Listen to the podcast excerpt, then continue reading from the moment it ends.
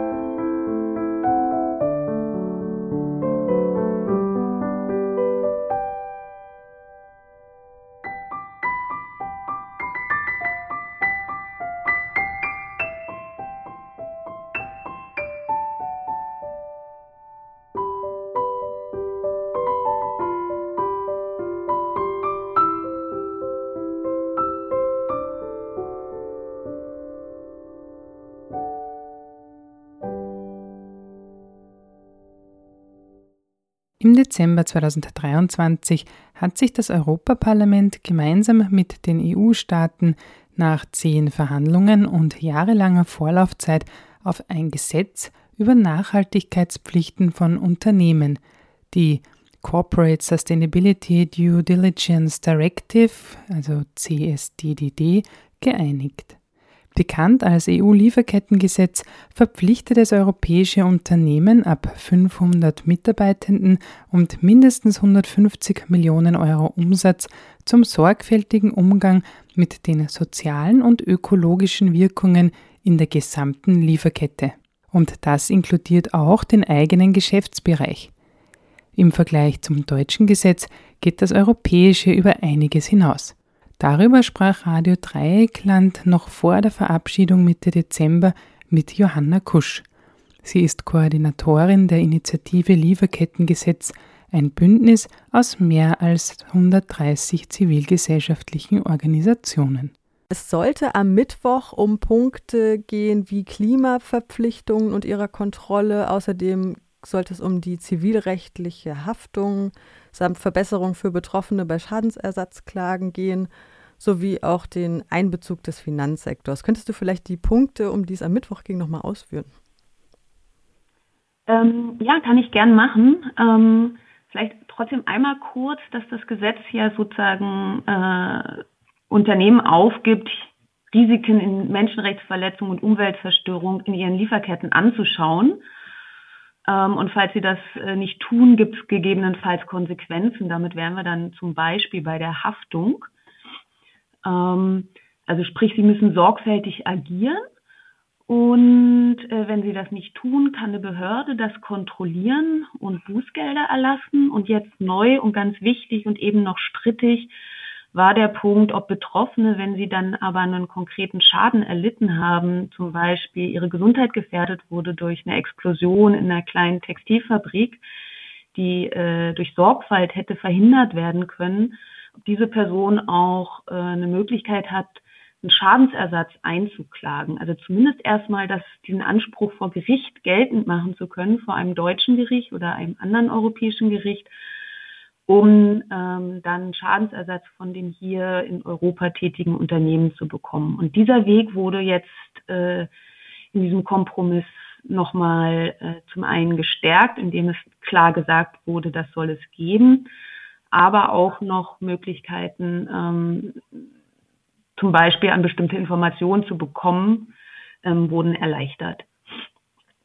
Und das ist sozusagen ein guter Teil. Wir haben ja auch in Deutschland schon ein deutsches Lieferkettengesetz, das beinhaltet zum Beispiel gar nicht diese Schadensersatzanspruchswege.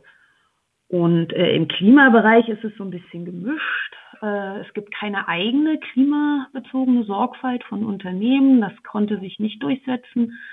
Jetzt gibt es so einen Klimaplan, so ein bisschen so eine kleine Extraregelung. Unternehmen sollen einen Klimaplan erstellen. Gut ist, dass darin konkrete Ziele genannt werden müssen und Zwischenziele, wie sie ähm, die Ziele aus dem Pariser Klimaabkommen einhalten wollen. Ähm, schlecht ist aber, dass diese Behörde, die ich gerade erwähnt hatte, äh, zwar guckt, ob so ein Klimaplan erstellt worden ist, sie prüft aber nicht, äh, ob der auch eingehalten worden ist. Also ein deutliches Manko an der Stelle und auch eine Haftung ist hier nicht vorgesehen. Ähm, und was war der letzte Punkt? Genau, Finanzmarktakteure, auch ein großes Manko. Äh, das Gesetz äh, behandelt sehr wenig die nachgelagerte Lieferkette. Also wenn so ein Produkt verkauft wird, weiter genutzt wird. Und das ist das, was eben Finanzakteure machen. Sie geben Investitionen, verkaufen, geben Kredite, machen all diese Sachen, die so nachgelagert sind. Und weil die nicht geregelt sind, ist der Finanzmarkt praktisch nicht erfasst. Und das ist auch eine ganz gewollte Entscheidung. Obwohl eben Finanzmarktakteure nachweislich ja äh, in, in großen Höhen ähm, Geschäfte finanzieren, die eben erheblich zu Menschenrechtsverletzungen und äh, Klimasünden beitragen. Also das ist ein großes Problem. Es gibt so eine Art Review-Clause, dass in, in, den nächsten Jahren nochmal neu geprüft werden soll, ob es nicht doch sinnvoll sei, Finanzmarktakteure, Banken, Investoren, ähm, Versicherer etc. zu umfassen. Aber das steht jetzt erstmal in weiter Ferne. Herauskam am Mittwoch, du hast es gerade schon angedeutet, ein Kompromiss, den ihr dennoch als Meilenstein bezeichnet. Ähm, Kritik am deutschen verwässerten Lieferkettengesetz ähm, hast du auch gerade schon erwähnt. Es gilt ja nur für Unternehmen ab einer gewissen Größe, wenn ich es richtig in Erinnerung habe. Umweltstandards werden nicht erfüllt und es sind halt unklare Verantwortlichkeiten. Also eben ähm, diese Sorgfaltspflicht nach deutschem Gesetz ähm, ist da wohl weniger rigoros als das, was jetzt die zivilrechtliche Haftung vorsieht in EU-Kontext. Kann man, kann man das überhaupt vergleichen, das deutsche und das EU-Lieferkettengesetz? Und wenn ja, wer schneidet besser ab? Ja, die Frage der Perspektive. Also ähm, das, das Ganze fußt ja im Grunde auf ähm, Leitprinzipien der Vereinten Nationen zu Wirtschaft und Menschenrechte. Das ist eigentlich ja schon ganz alter Hase. Äh, schon von 2011 gibt es gute Leitprinzipien, wie Unternehmen eigentlich ihrer Verantwortung in einer globalisierten Welt äh, gerechter werden sollten. Und äh, dann gab es erstmal freiwillige Aktionspläne etc. etc. Und als Initiative haben wir uns äh, vor allem dafür eingesetzt, dass es jetzt auch rechtlich festgezurrt werden muss, weil freiwillig Unternehmen eben auf gar keinen Fall genug tun. Und dann äh, gab es auf EU-Ebene im Grunde gerade überhaupt gar keinen Aufhänger. Also es ist schon auch, dass wir als Initiative sozusagen im realpolitischen Kontext äh, uns äh, platzieren und im Deutschen äh, Koalitionsvertrag äh, gab es dann den Hinweis für den Einsatz eines äh, deutschen äh, Sorgfaltspflichtengesetzes, wenn Unternehmen eben nicht freiwillig tun, genug tun. Das haben sie ein bisschen überprüft. Äh, wie zu erwarten, haben sie nicht genug getan und damit war so ein politischer Hebel da, ähm, jetzt auch Tacheles zu reden und so ein Gesetz zu erarbeiten. Und das war ja damals noch unter äh, der großen Koalition. Und es gab ein paar Fürstreiter und deutlichen Widerspruch, also massive Widerspruch kommt immer und stets und immer noch von den großen Arbeitgeberverbänden, BDA, BDI, Bund der deutschen Industrie etc., die immer in großen Worten sagen, welche Katastrophe das für die deutsche Wirtschaft hat und Sargnagel und, äh, und so weiter. So, lange Rede, kurzer Sinn. Dieses Gesetz war auch schon, das deutsche Gesetz war natürlich auch schon ein politischer Kompromiss. Äh, und hier war sozusagen so eine, die Sorgfalt wurde geregelt mit kleinen Problemchen drin und es wurde ein Durchsetzungsweg gewählt, nämlich die Behörde. Also die dann äh, rumgeht und kontrolliert und sagt, zeigt uns jetzt mal ganz konkret, was ihr gemacht habt. Äh, wir können auch zu euch äh, aus Ge Gelände kommen und wir wollen wissen, ähm, wie ihr das Risiko untersucht habt und wie viel Zeit und Geld ihr investiert habt. Und äh, wenn das nicht ausreichend war, gibt es auch Bußgelder in einer nicht ganz unbeträchtlichen Höhe. Aber die Haftung ging einfach nicht durch. Das war politisch nicht durchsetzbar. Und das europäische Lieferkettengesetz hat gleich ein bisschen stärker gestartet, dass es das von Anfang an vorgesehen hat und nicht wieder rausgenommen worden ist. Und ähm, damit ist eigentlich nur ein weiterer Durchsetzungsmechanismus, der vor allem für die Betroffenen sinnvoll ist, mit dazugekommen. Äh, aber auch bei den Sorgfaltspflichten gibt es eben noch Probleme. Und was ich jetzt sagen will, EU-Gesetz umfasst mehr Unternehmen, also Unternehmen ab 500 Mitarbeitende, während das deutsche ähm, irgendwann ab äh, 2024 mit 1000 Mitarbeitenden aufhören würde. Beispielsweise. Das Deutsche hat keinen Klimaplan beispielsweise und eben auch nicht so eine Haftung. Und wenn jetzt dann das EU-Lieferkettengesetz durchkommen sollte, müssen ja die Mitgliedstaaten das umsetzen innerhalb von zwei Jahren. Und das würde eben auch heißen, dass Deutschland dann sein bestehendes Lieferkettengesetz dem anpassen müsste und eben auch nach oben aufstocken müsste. Und trotzdem ist es natürlich immer noch nicht das, was es eigentlich sein könnte und sein sollte. Einerseits so vom Umfang her, im Grunde bräuchte man es international, nicht nur europäisch. Und vom Umfang her müsste es eigentlich klar für alle Unternehmen gelten und weitreichendere äh, Lieferketten noch umfassen.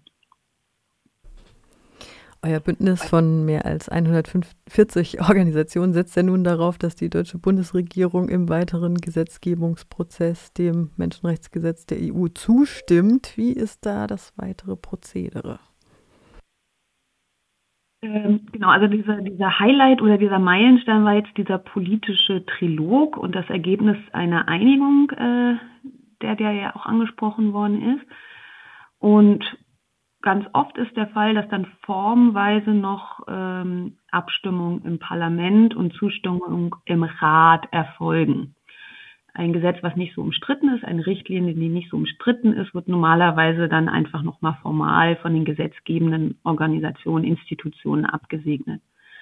Das Lieferkettengesetz auf EU-Ebene ist hoch umstritten. Deswegen erwarten wir da noch einiges Aufmucken, insbesondere leider mal wieder von den Deutschen.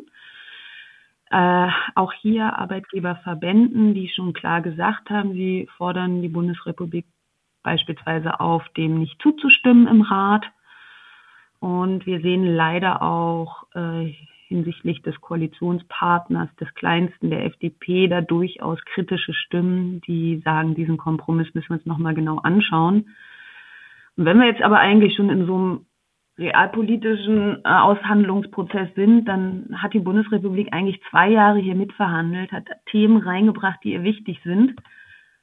Und äh, es ist wieder sozusagen äh, unsäglich, dann gegebenenfalls am Ende doch noch auszusteigen. Also das geht jetzt ja auch klar in Richtung FDP, dass es einfach so ein äh, unkonstruktive Verhandlungsführung ist, aber natürlich den, den, dem Umsetzen der eigenen Interessen äh, sicherlich dienlich. Also wir sehen dann noch eine, eine Auseinandersetzung auf äh, Olaf Scholz zukommen, hier gegebenenfalls dann auch die Koalitionspartner wieder einzufangen. Sonst müsste sich Deutschland, wenn da keine Einigung kommt innerhalb der Koalition, zu sagen, ja, wir stimmen jetzt diesem Kompromiss, der da zwei Jahre ausgehandelt worden ist und irgendwie für und wider es enthält, wenn die nicht sich einigen können und sagen können, dem stimmen wir zu, dann muss sich Deutschland enthalten im Rat. Dann ist das so eine German Vote, nennt man die schon, weil man das ein bisschen kennt, dass Deutschland irgendwie am Ende des Tages trotz äh, bevölkerungsreichsten und äh, wirtschaftsstarksten Akteur in der EU sich dann enthält und keine Position findet. Ja, also das kann sein. Und dann gibt es aber natürlich noch die anderen EU-Mitgliedstaaten. Und wenn die äh, wiederum auch ohne Deutschland eine qualifizierte Mehrheit erreichen, dann kommt diese Richtlinie eben durch, auch ohne Deutschlands Zustimmung. Und wir können jetzt natürlich nicht in die Kristallkugel schauen und ähm, da eine Prognose geben. Aber wie geht es denn äh, bei euch weiter bei der Initiative Lieferkettengesetz? Du kannst Werbung in eigener Sache machen. Na, wir, äh, wir haben uns ja eigentlich 2019 gegründet äh, mit dem Ziel, ein, dass es in der Legislaturperiode ein deutsches Lieferkettengesetz verabschiedet wird. Und das Ziel haben wir erreicht.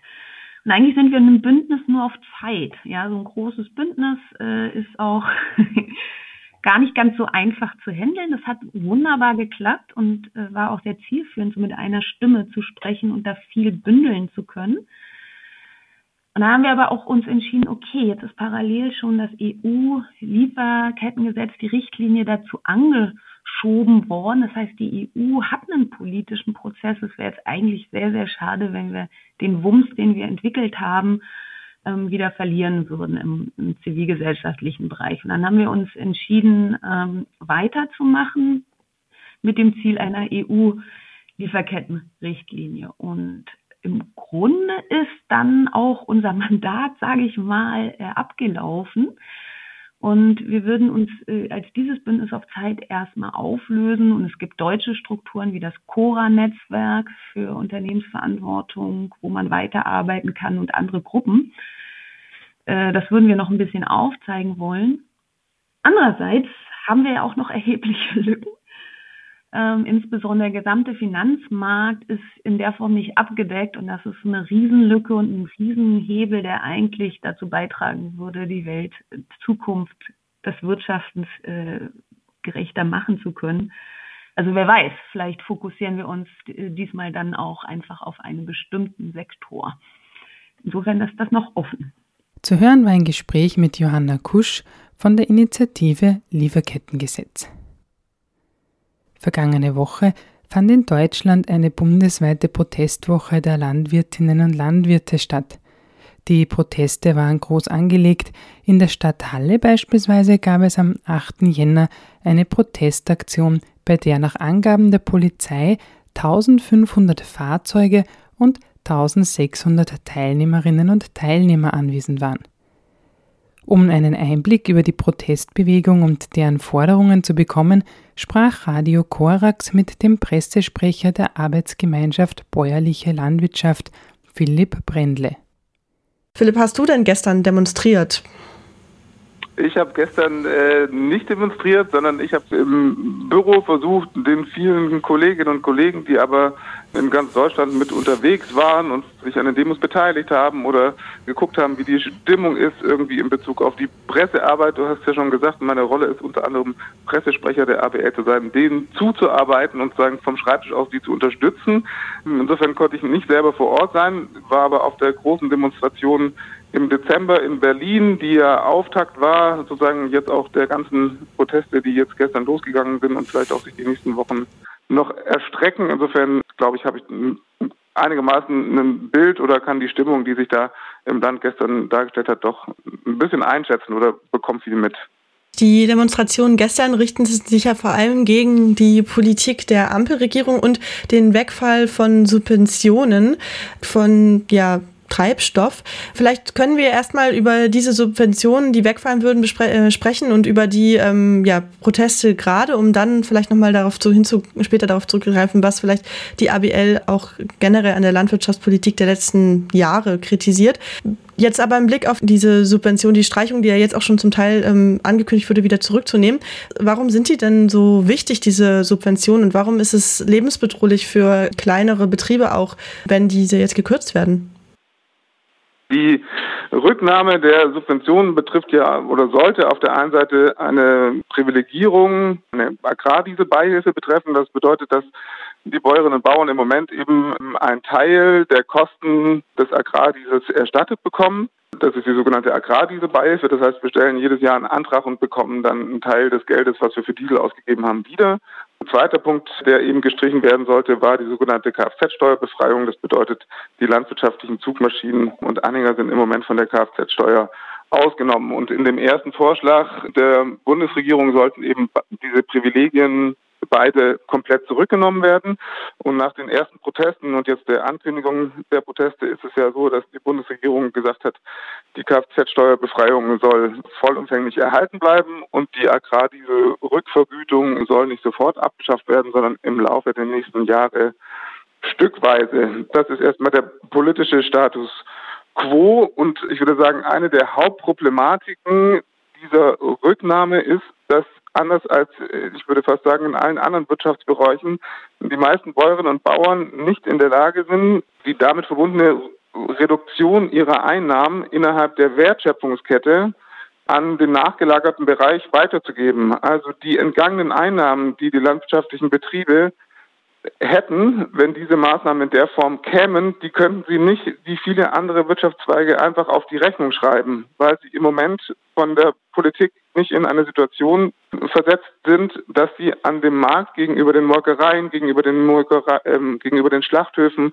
gegenüber den Mühlen eben diese diese Kosten, die sie dann mehr hätten, weitergeben können. Und das ist ein Kernproblem. Wir sind als Bäuerinnen und Bauern viel zu wenig in der Lage, konkret eben die Preise, die wir eigentlich bräuchten, auch am Markt umzusetzen. Was dann eben noch dazu kommt, ist, dass wir vor gewaltigen Transformationsprozessen stehen und auch die kosten natürlich Geld. Also die Betriebe sind massiv unter Druck ähm, und dass die Bundesregierung eben dann diese kurzfristigen Maßnahmen angekündigt hat, hat jetzt zu diesen Protesten geführt. Die Ursachen liegen aber aus Sicht der ABL eben sind deutlich weitergehender oder die Wurzeln dieses Protestes liegen woanders als nur an der Rücknahme dieser beiden Maßnahmen selbst. Die Maßnahmen wurde jetzt schon zurückgenommen. Ihr habt gefordert auch, dass wenn diese Kürzungen eintreten würden, die zumindest gestaffelt werden sollten nach sozialen und agrarstrukturellen Kriterien. Wie bewertest du denn jetzt die Proteste, die bis jetzt waren und die Rücknahme auch? Genau, was bedeutet das vielleicht auch, wenn du sagst, die Landwirtschaft steht vor total großen Transformationsprotesten? Wer protestiert denn da gerade und mhm. wie, wie, ja, was für Wirkung hat denn das? Es ist erstmal so, die Einkommen der landwirtschaftlichen Betriebe, je nach ähm, Art und Weise, wie sie betriebswirtschaftlich ausgerichtet sind und wie groß sie sind, sind sehr unterschiedlich. Wir haben im Bereich der kleineren und mittleren landwirtschaftlichen Betriebe und im Bereich der Tierhaltung sehr schwache Einkommenssituationen. Wir haben aber auch bei einem Teil der landwirtschaftlichen Betriebe, da geht es insbesondere um sehr flächenstarke große Betriebe, die Ackerbau machen, zum Teil sehr gute Einkommenssituationen. Das ist natürlich im Detail dann auch wieder unterschiedlich, aber grob gibt die Statistik ähm, das her. Und äh, jetzt ist es aber so, dass wir im Bereich der Subventionspolitik, und das zeigt sich dann auch beim Diesel, diese Einkommensunterschiede nicht abbilden. Das bedeutet, zum Beispiel bei der Agrardieselrückvergütung ist es so, dass du, egal wie viel Diesel du verbrauchst, bekommst du eben pro Liter Diesel diese Rückvergütung, also diese, letztlich diese Einkommensstützung.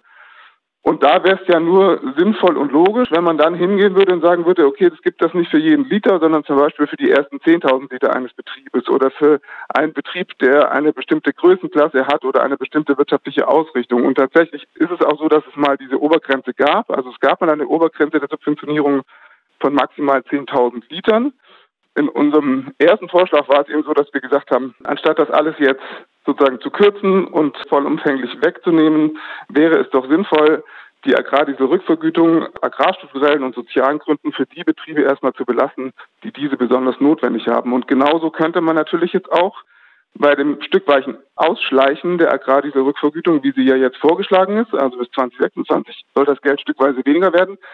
Da wäre es natürlich sinnvoll, die Bundesregierung würde jetzt hingehen und sagen, ja, das stückweise Ausschleichen machen wir nicht für alle Betriebe gleich, sondern vielleicht für Betriebe, die über besonders üppige Einkommen verfügen, machen wir das früher. Und dafür können für, bei Betrieben, bei landwirtschaftlichen Betrieben, die schwache Einkommen haben, kann die Agrardieselrückvergütung stückweise länger erhalten werden. Es gibt dafür ein gutes Beispiel, nämlich England ist ja bekanntermaßen aus der Europäischen Union ausgestiegen und damit auch aus der europäischen Subventionspolitik in Bezug auf die Landwirtschaft. Die machen das zum Beispiel so, dass sie die pro Hektar bezahlten Flächenprämien eben nicht für alle Betriebe gleichermaßen schnell abbauen, sondern dass insbesondere kleinere und mittlere landwirtschaftliche Betriebe länger von diesen Subventionen profitieren als andere. Wenn man jetzt nochmal von den ja, Gesetzestexten oder vielleicht politischen ähm, Dimensionen nochmal auch auf die Straßen aktuell blickt, dann ist es ja auch da immer wieder die Kritik da an den aktuellen Protesten, dass Bauernverband zum Beispiel, der jetzt zu den Protesten auch mit aufgerufen hat, gar nicht unbedingt im Interesse von kleinbäuerlichen Betrieben lobbyieren würde. Wer sind denn die Leute, die da jetzt gerade auf die Straße gehen? Also in der Ablehnung dieser, dieser beiden Maßnahmen, gerade diese Rückvergütung, Kfz-Steuerbefreiung, nehme ich den Berufsstand als sehr geeint wahr. Auch die Mitglieder aus unserem Verband, die Mitglieder der Bioverbände und natürlich auch viele des Deutschen Bauernverbandes waren in dieser Ablehnung dieser kurzfristigen Maßnahmen erstmal sehr geeint. Wenn Joachim Ruckwied sich im Dezember auf die Bühne vor dem Brandenburger Tor gestellt hat, dann hat er aber ja auch gesagt, diese beiden Maßnahmen sind der Tropfen, der das Fass zum Überlaufen gebracht hat. Was der Deutsche Bauernverband aus meiner Sicht aber mit den Protesten nicht tut, er beschreibt nicht das Fass, sondern er beschreibt nur den Tropfen. Also er beschränkt sich in seinem Protest darauf zu sagen, diese Rücknahme der beiden Privilegien, diese Kfz-Steuerbefreiung darf nicht kommen. Er sagt aber nicht, dass die Bäuerinnen und Bauern auf den Agrarmärkten im Moment nicht in der Lage sind, gerechte Erzeugerpreise einzupreisen.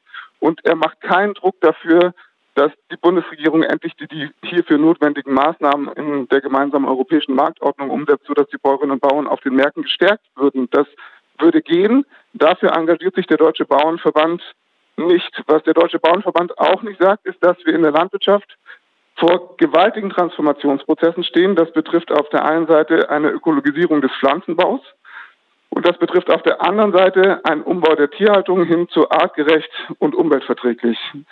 Wir haben in Deutschland in den letzten Jahren zwei zentrale Expertenkommissionen gehabt, die beide noch unter der Vorgängerregierung eingesetzt wurden. Das ist einmal die Zukunftskommission Landwirtschaft und im Bereich der Tierhaltung die sogenannte Borchert-Kommission. Und diese beiden Kommissionen, da war der Deutsche Bauernverband beteiligt, die Umweltverbände, die ABL, also ein, ein breiter Konsens oder eine große Gruppe von Menschen. Und die haben Empfehlungen vorgelegt zur Ökologisierung des Pflanzenbaus und zum Umbau der Tierhaltung. Da ist ein großer Konsens entstanden. Und das grün geführte Bundeslandwirtschaftsministerium und die Bundesregierung hat diese Empfehlung bislang nur marginal umgesetzt. Also die Bäuerinnen und Bauern haben im Moment keine politischen Rahmenbedingungen in Bezug auf die Frage, wie die Transformation der Landwirtschaft gelingen soll. Also was das für die Agrarmärkte heißt, was das für die Förderung heißt und wie sich auch die Mindestanforderungen, das sogenannte Ordnungsrecht, also sagen die Straßenverkehrsordnung für die Landwirtschaft in den nächsten Jahren weiterentwickeln. Das heißt, die landwirtschaftlichen Betriebe hängen in Bezug auf den politischen Rahmen in der Luft, auch weil die Politik die Empfehlung der Borchert-Kommission und die Empfehlung der Zukunftskommission nicht umgesetzt hat. Gleichzeitig spüren sie natürlich den gesellschaftlichen Druck der notwendigen Veränderungen hin zur Ökologisierung, hin zum Umbau der Tierhaltung. Der äußert sich dann bei den Betrieben in immer mehr Bürokratie, in immer mehr Vorgaben, auch in dem Gefühl, sich eigentlich verändern zu müssen, aber eben nicht zu wissen, wohin. Also wenn auf der einen Seite der Markt zu dir sagt, du musst eigentlich möglichst viel und möglichst günstig produzieren und die Gesellschaft zu dir sagt, ja, wir wollen eigentlich mehr Artenschutz und mehr Tierschutz, dann zerreißt das die landwirtschaftlichen Betriebe. Und es wäre die Aufgabe der Politik, hier einen Rahmen zu schaffen, der diese Transformation der Landwirtschaft hin zur Ökologisierung des Pflanzenbaus, zum Umbau der Tierhaltung für die landwirtschaftlichen Betriebe organisiert und vor allem diese Transformationsprozesse eben auch mit wirtschaftlichen Perspektiven für die Bäuerinnen und Bauern verbindet. Also die Bäuerinnen und Bauern bringen gesellschaftliche Leistungen, können gesellschaftliche Leistungen bringen im Bereich Artenschutz, im Bereich Klimaschutz, zur Luftreinhaltung, zur Wasserreinhaltung, aber sie müssen für diese gesellschaftlichen Leistungen auch entlohnt werden. Und die Proteste, die im Moment auf der Straße stattfinden, sind aus meiner Sicht oder aus Sicht der ABL aus ökonomischen Gesichtspunkten heraus total berechtigt. Sie laufen aber Gefahr, den Eindruck zu vermitteln, die Bäuerinnen und Bauern stünden für den Erhalt des Status quo. Was wir aber brauchen, ist tatsächlich Veränderungen. Wir brauchen, wenn wir eine Zukunft haben wollen der bäuerlichen Landwirtschaft und eine Ökologisierung des Pflanzenbaus und einen Umbau der Tierhaltung, dann brauchen wir Veränderungen. Und es wäre gut, der Deutsche Bauernverband, die Spitze des Deutschen Bauernverbandes, würde für diese Veränderungen streiten und nicht ähm, versuchen, den Status quo zu zementieren, weil der Status quo lässt sich nicht zementieren, sondern wir müssen den Status quo verändern und die politisch Verantwortlichen in die Pflicht nehmen, diese Veränderung zu gestalten. Sonst werden wir wie bisher massiv landwirtschaftliche Betriebe verlieren und auch unsere Ziele im Bereich des Artenschutzes und des Tierschutzes nicht umgesetzt bekommen. Und um diese Transformation vielleicht anzufangen oder anzustreben, habt ihr ja auch vor kurzem einen Sechs-Punkte-Plan veröffentlicht und die Bundesregierung aufgefordert, diesen umzusetzen neben der Streichung dieser Kürzungen. Über den würde ich auch gerne noch reden, aber davor noch mal kurz bei den Protesten bleiben, weil eine Kritik, die ja auch gerade sehr oft im Raum steht, ist, dass die Proteste sich nicht nach rechts abgrenzen bzw. offen sind für rechte Vereinnahmung. Das zeichnet sich dann durch Symbole, rechte Narrative oder eben auch so ähm, wie dieser Blockade von der Fähre, auf der sich Robert Habeck befand, aus. Wie können sich denn diese Proteste dagegen wehren oder wie kann ein Protest aussehen, der sich abgrenzt nach rechts und klare Kante zeigt? Die Kritik gab es ja, dass die Proteste das viel zu spät getan haben und dass auch der Deutsche Bauernverband das viel zu spät getan hat. In der Zwischenzeit hat er es ja zum Glück getan und auch eindeutig. Und ich habe auch die Proteste gestern in, in überragender Mehrheit ähm, so wahrgenommen, dass sie friedlich gelaufen sind und dass sie sich für eine bunte Landwirtschaft engagiert haben. Also ganz viele Kolleginnen und Kollegen hatten die Schilder an ihren Trickern, der Landwirtschaft ist bunt und nicht braun. Es gab auch in manchen Regionen Vereinnahmungen von rechts oder von der extremen Rechten, die gelungen sind. Aber äh, insgesamt würde ich sagen, auch wenn es spät kam, hat die Landwirtschaft da gestern ihr freundliches Gesicht gezeigt. Und als ABL haben wir da eine ganz klare Haltung. Wir uns insbesondere auch die junge Arbeitsgemeinschaft bäuerliche Landwirtschaft, die haben wir klar gemacht nach, nach außen und auch innerhalb des landwirtschaftlichen Berufsstandes werden wir da für eine klare Haltung und insbesondere auf die Demonstration es satt, die ja auch dieses Jahr wieder am 20.01. in Berlin stattfindet, die hat ja äh, die Abgrenzung gegen Hass und Hetze und für eine Wertschätzung der bäuerlichen Arbeit schon seit vielen Jahren auf jedem Flyer und auf jedem Demoplakat stehen. Also äh, unsere Haltung ist da klar und wir sind froh, dass der Bauernverband da auch in der Zwischenzeit eine klare Haltung gezeigt hat und würden versuchen, das natürlich entsprechend weiter voranzutreiben. Aber natürlich ist es so, dass, dass man da sensibel sein muss und dass die extreme Rechte auch immer versucht, gerade im ländlichen Raum solche Proteste zu vereinnahmen. Da auch nochmal der Hinweis, es gibt am 20. Januar die Demo Wir haben es satt. Und ähm, es gibt aber für alle, die in der Region Halle-Leipzig zuhören, auch am Freitag, am 12. Januar, einen Protest in Leipzig für gerechte Agrarpolitik und eine klare Kante gegen rechts, der sich also auch da nochmal ganz klar positioniert. Proteste der Bäuerinnen gehen natürlich weiter diese Woche, zum Beispiel auch schon morgen. Ihr habt auch Forderungen, die ihr durchsetzen wollt. Du hast gerade schon gesagt, dass das Problem ist, dass der Deutsche Bauernverband und viele der Proteste gerade zu kurz denken, den Status quo zementieren wollen, der aber gar nicht zementierbar ist. Ihr habt vor kurzem einen agrarpolitischen Sechs-Punkte-Plan veröffentlicht und ich würde jetzt gerne darauf nochmal kurz eingehen und da vielleicht ein paar nach Antworten suchen, wie die Landwirtschaft sich denn so transformieren kann, um zukunftsfähig zu sein. Ein Punkt, der ja BäuerInnen massiv einschränkt, ist, dass die wenige Großkonzerne viel zu viel Land besitzen und ähm, auch ja, die kleinen BäuerInnen fast gar nicht äh, fair verhandeln können. Du hast das gerade auch schon gesagt, dass wenn diese Kürzungen äh, eintreten würden, die ja jetzt zurückgeführt wurden, dass es dann gar nicht möglich gewesen wäre, die damit einhergehenden Preissteigerungen weiterzugeben. Deswegen fordert ihr faire Nachverhandlungen auf Augenhöhe und da eine Umsetzung von einem Gesetz der gemeinsamen Marktorganisation, das es von der Europäischen Union gibt. Was genau besagt denn dieses Gesetz und wie wäre es damit möglich, dann diese Nachverhandlungen fairer zu gestalten? Also ähm, das betrifft vor allem die milchviehhaltenden Betriebe im Moment und da ist es ja so, dass wenn ich als Milchbäuerin oder Milchbauer äh, Milch erzeuge, dann liefere ich die Milch an die Molkerei ab und am Ende des Monats bekomme ich äh, eine Abrechnung, wie viel diese Milch wert war. Und innerhalb der Europäischen Union gibt es die sogenannte Europäische Marktorganisation. Das ist die Europäische Organisation der Agrarmärkte. Und die Mitgliedstaaten werden in dieser äh, Marktorganisation ermächtigt, den sogenannten Artikel 148 in ihrem Mitgliedstaat zu aktivieren. Und der Artikel 148 besagt äh, im Prinzip nichts anderes, als dass die Bundesregierung, in dem Fall die deutsche Bundesregierung, die Molkereien und die Bäuerinnen und Bauern dazu verpflichten könnte, Lieferverträge abzuschließen, in denen der Preis, die Dauer des Vertrages, die Qualität und die Menge fix vereinbart werden. Das würde bedeuten, dass die Bäuerinnen und Bauern eben nicht am Ende des Monats eine Abrechnung bekommen, wo gesagt wird, wie viel die Milch wert ist, sondern dass man sich im Vorhinein hinsetzt und sagt, ich liefere dir so und so viel Milch in der und der Qualität zu dem und dem Preis. Das äh, würde zum einen dazu führen, dass, wie es eben auch in unserem Sechs-Punkte-Plan beschrieben ist, die Bäuerinnen und Bauern auf Augenhöhe miteinander verhandeln, mit, den, mit dem nachgelagerten Bereich verhandeln können.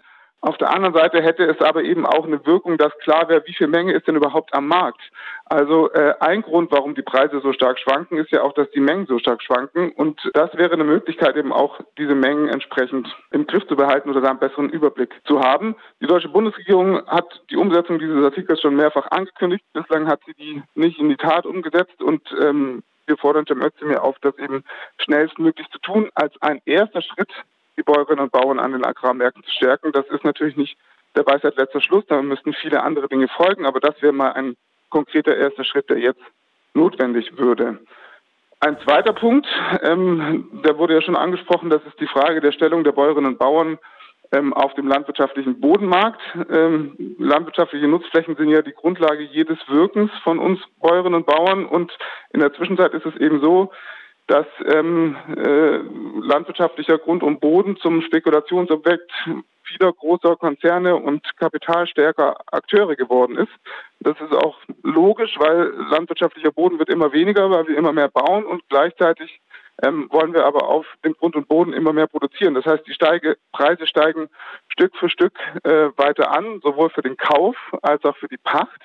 Und viele landwirtschaftliche Betriebe, insbesondere kleinere und mittlere bäuerliche Betriebe, können aus der landwirtschaftlichen Urproduktion, also mit der Getreideproduktion oder in der Tierhaltung, diese Pacht- und Kaufpreise überhaupt nicht mehr bezahlen. Und ein Vorschlag, den wir machen, ist, dass wir sagen, warum kann man nicht in einer Situation, in der der Staat auf zusätzliche Einnahmen angewiesen ist und wo das Bundeslandwirtschaftsministerium offenbar ja auch aufgefordert ist, Lösungsvorschläge zur Haushaltskonsolidierung mit ähm, aufs Tableau zu bringen oder in die politische Debatte anzuspeisen, könnte man noch sagen, dass Akteurinnen und Akteure, die bereits ganz viel Land besitzen, wenn sie weiteres Land kaufen, bei der Grunderwerbsteuer einen höheren Steuersatz zahlen müssen als die, die keins oder nur wenig Land haben. Also wenn jemand schon tausende Hektare hat, dann soll er eben nicht nur 6,5 Prozent Grunderwerbsteuer zahlen, sondern legen wir 15 Prozent, dann hätten wir ähm, eine Wirkung einmal in Bezug auf die Frage der Verteilung von landwirtschaftlichem Grund und Boden, weil es für Akteure, die schon viel haben, unattraktiver wäre, Land zu kaufen.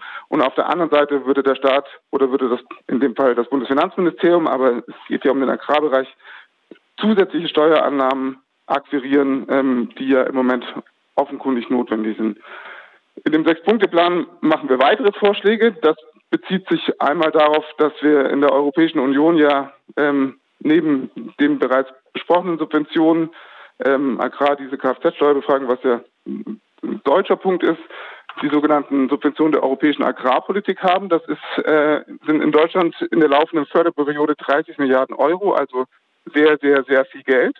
Und ähm, wir machen den Vorschlag, dass dieses Geld, ähm, was im Moment vor allem nach der Anzahl der Hektare eines Betriebes verteilt wird, wo dann entsprechend große Betriebe überproportional profitieren, eben nach ähm, sozialen und ökologischen Kriterien stärker vergeben wird. Das bedeutet eben, dass eine Umverteilung stattfindet, weg von Betrieben, die schon massiv profitieren und gute Einnahmen haben, hin zu Betrieben, die offenkundig ähm, äh, da gestärkt werden müssen.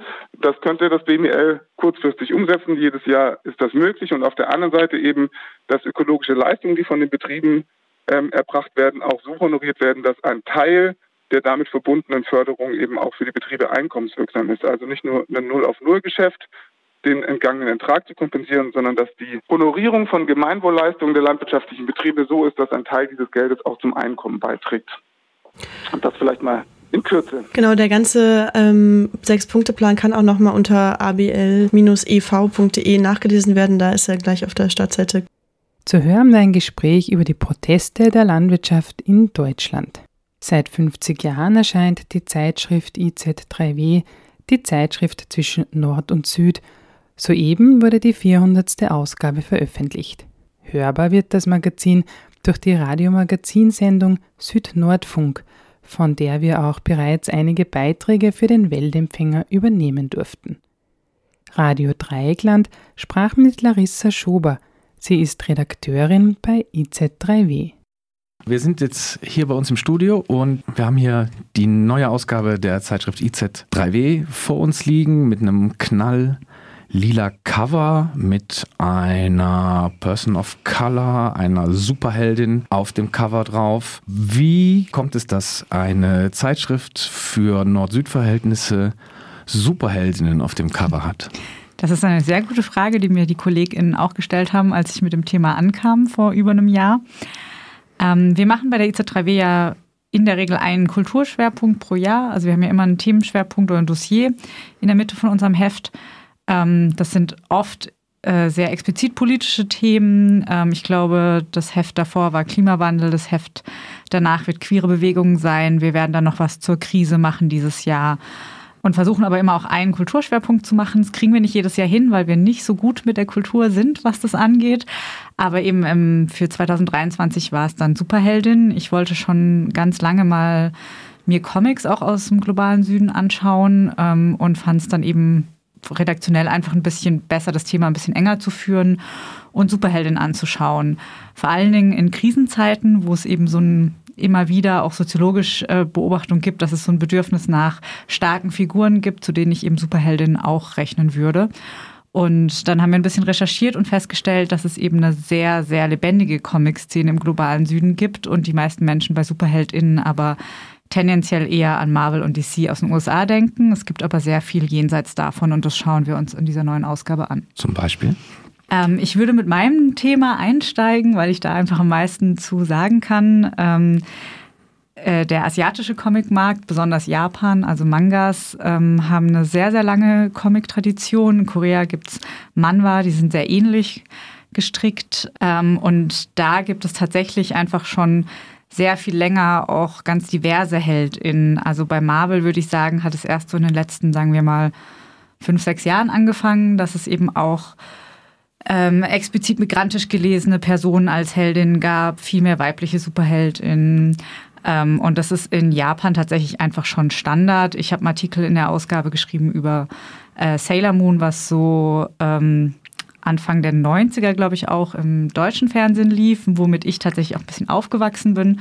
Und für mich als Kind das einfach total faszinierend war, dass es ähm, ein reines Superheldinnen-Team gab, also dass nur Frauen gekämpft haben und Sailor Moon da tatsächlich auch ähm, für den deutschen Markt tatsächlich eine Revolution dargestellt hat. Mhm, das ist der Schwerpunkt. Was erwartet die LeserInnen eurer Zeitschrift sonst noch in dem aktuellen Heft? Äh, wir haben natürlich äh, einiges zum Krieg in Israel und Gaza. Also da haben wir ein ganzes ähm, Ensemble aus Artikeln und auch einem Interview. Ähm, dann fand ich noch einen relativ wichtigen Aspekt, den wir im Heft haben, das Erdbeben in Afghanistan, das tatsächlich fast eben zeitgleich mit dem Massaker in Israel war und deswegen medial auch so ein bisschen untergegangen ist. Ähm, und im Kulturteil beschäftigen wir uns ähm, auch mit, ähm, mit Horrorfilmen und ähm, generell viel mit Film und türkischer Literatur. Auf dem mm, Superheldinnenanzug der Person, die auf dem Cover ist, prangt eine große 400, weil es ist eine Jubiläumsausgabe, die 400. 400. Ausgabe der Zeitschrift IZ3W. Ich würde das gerne nutzen, um einen Blick zurückzuwerfen. In welchem Kontext ist die Zeitschrift damals 1970 entstanden? Ähm, wir sind, äh, genau, die Zeitschrift, also IZ3W steht für Informationszentrum Dritte Welt. Das ist nochmal zwei Jahre älter hier in Freiburg als die Zeitschrift selber. Eben ein Zentrum, das aus der Dritten Weltbewegung 1968 entstanden ist. Da gab es relativ viele solche Zentren, auch in ganz Westdeutschland. Ähm, wir sind das Einzige, das noch übrig ist. Ähm, und die Zeitschrift hieß zuerst die Blätter des Informationszentrums Dritte Welt und ist tatsächlich als so ähm, getackertes, selbst zusammengeschnipseltes ähm, Infoblatt eigentlich entstanden, wo eben über ähm, ja, Politik im globalen Süden da auch schon berichtet wurde und aber auch über die Aktivitäten ähm, des Informationszentrums selber. Das war natürlich ein besonderer politischer Kontext damals, der sich heute zumindest in der Sichtweise darauf, also vom Norden auf den globalen Süden auch verändert hat, würde ich sagen. Was hat sich in der Zeitschrift in den letzten 400 Ausgaben verändert bis heute? Wahrscheinlich ungefähr alles, also von den Produktionsmitteln, die wir benutzen, ähm, bis hin zu den Inhalten und auch der Professionalisierung. Also das war eben zu Beginn eine komplett ehrenamtlich ähm, gemachte Zeitschrift, äh, die eben zusammengeklebt wurde. Man hat da zusammen geschnipselt. Mittlerweile ähm, haben wir ein externes Layout-Büro, das unsere Zeitschrift layoutet. Wir sind zwar eine kleine und prekär Angestellte, aber hauptamtliche Redaktion mittlerweile. Ähm, und inhaltlich würde ich sagen, haben wir das sehr verbreitet, was die Themen angeht. Also ähm, es ging aufgrund der äh, Zeitpolitik damals zu Beginn sehr, sehr viel um Lateinamerika. Ähm, Gerade eben Nicaragua-Solidarität war ein großes Thema. Ähm, Nicaragua ist immer noch ein Thema bei uns, aber es sind eben sehr viele andere Länder dazu gekommen und wir schauen uns globalen Süden mittlerweile eigentlich also ein Begriff, den wir auch gar nicht so viel benutzen, sondern wir schauen vor allen Dingen einfach dahin, wo andere Zeitschriften nicht hinschauen. Und das meint dann für uns mittlerweile vor allem, also eigentlich alles, was nicht explizit Westeuropa und die USA ist. Du hast es schon erwähnt, es hat auch ein gewisses Umdenken stattgefunden, wie sich der Blick auf die Nord-Süd-Verhältnisse auch verändert hat? Auf jeden Fall. Also wir beschäftigen uns heute auch mit so Fragen wie, ähm, was ist, wie funktioniert es eigentlich, dass wir als weiße Menschen aus dem globalen Norden Journalismus zum globalen Süden machen und ja dann auch wieder über diese Verhältnisse sprechen. Ähm, wir versuchen ähm, natürlich, wir haben viele Interviewpartnerinnen aus dem globalen Süden, ähm, aber wir diskutieren ganz viel darüber, was da eigentlich für Machtverhältnisse trotzdem dabei sind. Ne? Wir versuchen, diese Stimmen hörbar zu machen, ähm, wir haben aber auch einfach gar kein Budget. Das heißt, es ist auch immer einfach sehr, also da sind einfach Machtverhältnisse auch in unserer Arbeit da. Und ich glaube, da ist einfach sehr viel mehr Sensibilität heute da. Ähm, als zu den Gründungszeiten der Zeitschrift. Da ging es aber auch um andere Sachen. Da ging es darum, erstmal überhaupt ähm, Leuten in Westdeutschland klarzumachen, dass auch im globalen Süden relevante politische ähm, Ereignisse passieren, weil man da einfach noch einen ganz anderen rassistischen Blick drauf hatte. Was ist das Ziel heute der Zeitschrift?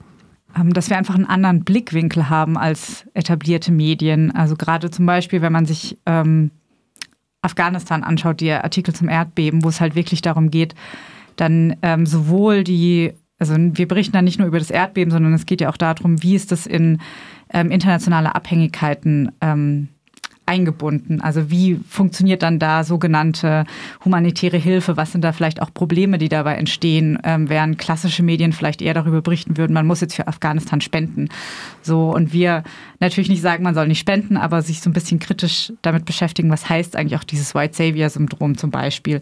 Ähm, das sind Aspekte, die kommen langsam auch in Mainstream-Medien, die sind bei uns aber schon halt seit Jahrzehnten im Heft präsent. White Savior meint, also dass, dass der, der, der weiße Mensch hinkommt und die arme äh, Bevölkerung des Südens irgendwie errettet oder ihnen hilft. Genau. Zu hören war ein Gespräch mit Larissa Schober. Sie ist Redakteurin bei IZ3W.